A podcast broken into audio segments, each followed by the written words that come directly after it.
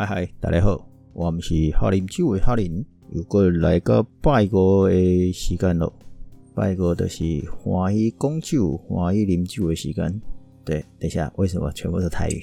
好，这个周五总是很开心，所以我们来开个小酒的时间，对不对？晚上下班的时候，虽然台北正在这个疫情紧急，大家都在家工作，但是。在家嘛，不要等到工作时间下班才喝，现在就可以喝了。大家听到应该是下班时间了，所以还好。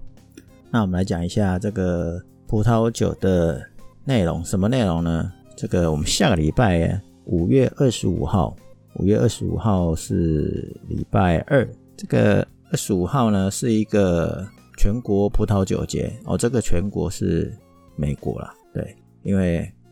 把这个日子定下来，搞得好像网络上很多都可以看到。你只要查那个 Wine Day，你就会找到这个 National Wine Day 哦，是五月二十五号。那这一天要干嘛？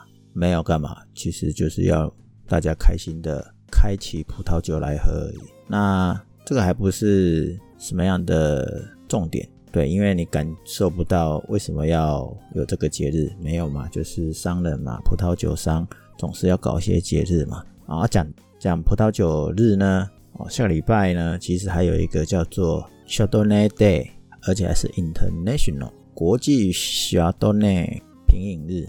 那这个就稍微有一点道理，什么道理？也没什么特别道理，其实就是酒商的操作，还是一样是酒商的操作。不过呢，这个就比较有起源可以讲了。为什么呢？因为刚刚讲的那个 National Wine Day 呢，是找不到什么起源的。虽然看起来是二零零九年五月十五号在 FB 上成立，然后它也会导引到一个 National Wine Day 点 org 的网站。那它其实就是两大张图片，两大张图片导引到 Facebook 上面，然后 Facebook。每年就是固定那几些照片跟文字而已，看不出来有什么盛大或者是什么样的活动。其实它就是叫你做开酒的、买酒的感觉而已，所以搞得很像酒商。那我为什么会说 International Chardonnay Day 这个会比较有意思啊？因为它有一些起源的，它是创起这一个活动的人叫 Rick Baxa。那 Rick 呢？Rick Boxer 呢是什么人呢？他是一个 Nike 曾经啊，曾经在 Nike 当品牌的工作人员，因为我不知道是总监还是什么样，因为看不出来。哦那他也只有写这个 Branding Guy。好，那至少他就是搞品牌设计师啊。啊，他是一个品牌设计师，因为他还帮忙这个纽约巨人队啊，还有。丹佛的野马队，还有奥勒冈大学啊，做 logo 设计啊，或其他的产品设计。那他本身后来也是一名侍酒师。那他在他的 Twitter 上面还写说他是烧烤的痴迷者，嗯，很爱吃烧烤的意思。快速来讲一下这个 Rick 呢，为什么会搞起这个活动？其实是跟他的嗯工作之爱是有关的。他的他在 Nike 呢做了八年的品牌的工作，后来他搬到科罗拉多，好去照顾他妈妈。那那时候不知道要做什么工作，所以呢，他决定随便找一个葡萄酒的工作来打工，好，那就顺便卖葡萄酒。那因为他是做品牌搞行销的嘛，所以呢，他在这个葡萄酒的这个商店里面呢。就变成是做销售嘛，所以他利用他品牌的了解，把他的这些品牌甚至专业知识呢，跟店家做结合。如果因为他现在已经成立了他自己的这个品牌公司，如果你看到他上面的这个这叫什么选项里面啊，就是他的服务项目里面啊，居然还有一个 UI U 叉，对我自己看起来。我不知道大家会什么感想，但是我自己看起来会觉得说：天哪，UI U 叉可以这样弄，它变成是一个服务项目。虽然以前我们都知道它是一个服务项目，通常都不会特别写出来。好了，那知道知道说用 UIU 叉可以把这个服务品牌做加值嘛？好，那他把他的专业知识跟品牌跟这个葡萄酒结合，就造成这个活动就很多，想办法搞一些活动，才能间接带出一些销售嘛。所以呢，他就会号召了几个活动。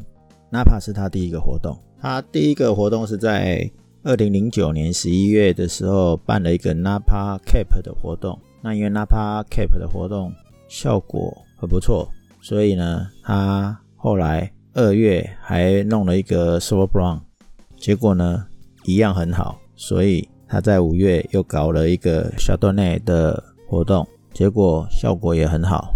OK，所以呢，他就把这样的日子。把它定下来了，但是搞行销的总是要知道，是说你日子要定什么样的固定日子才是比较容易被大家记住。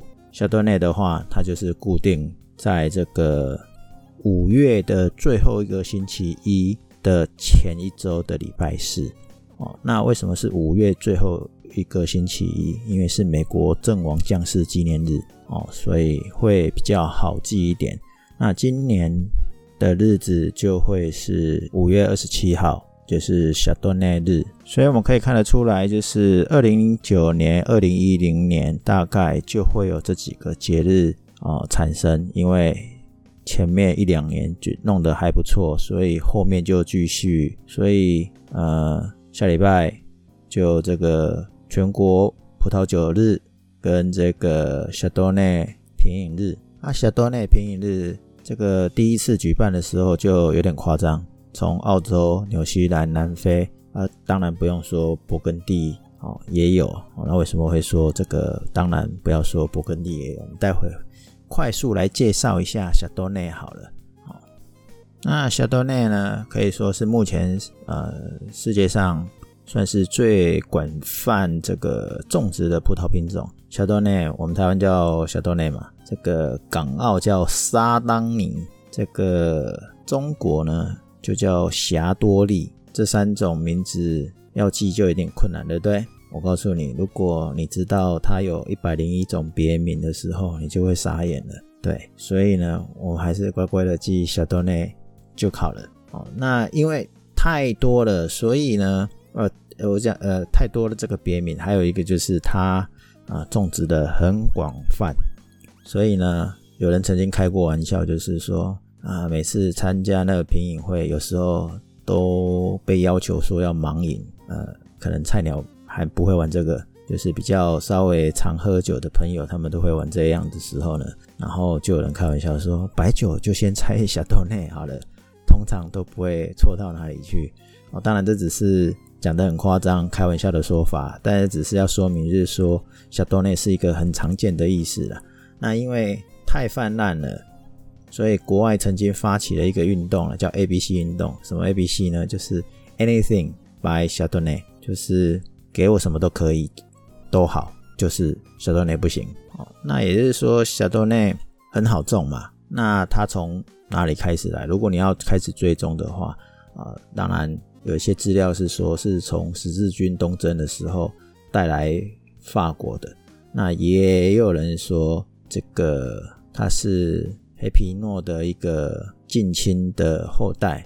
那目前有证实的资料说，它跟灰皮诺哦，Pinot Brown 比较相像，所以很常常的不小心就把它混在一起。但是这个白葡萄品种呢，小多内是很好种嘛，因为它不管从比较凉的气候，一直到这个很热的气候都可以。种植哦，那基本上它就是在石灰岩、白垩岩哈，就是恐龙时代那个白垩岩，算是很不挑剔的一个种植方法。所以为什么很多人都觉得这个小多内只是一个很普通的品种？那小多内起源于法国嘛，法国通常就是没有那么浓郁哦。那你到了加州，好像很浓郁那当然不能这样的去。判别啊，只能说百分之八九十以上的判别方法是用这样的模式是没有错。例如说比较浓郁型的，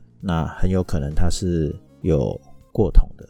那过桶的就是法国这个勃艮第也有，但是勃艮第也有不过桶的，所以这样说不是很精准。但是我会说，这个如果你猜哦过桶的，那可能就是美国的或澳洲南部、东部，甚至这个阿根廷的。好，那不过桶的呢？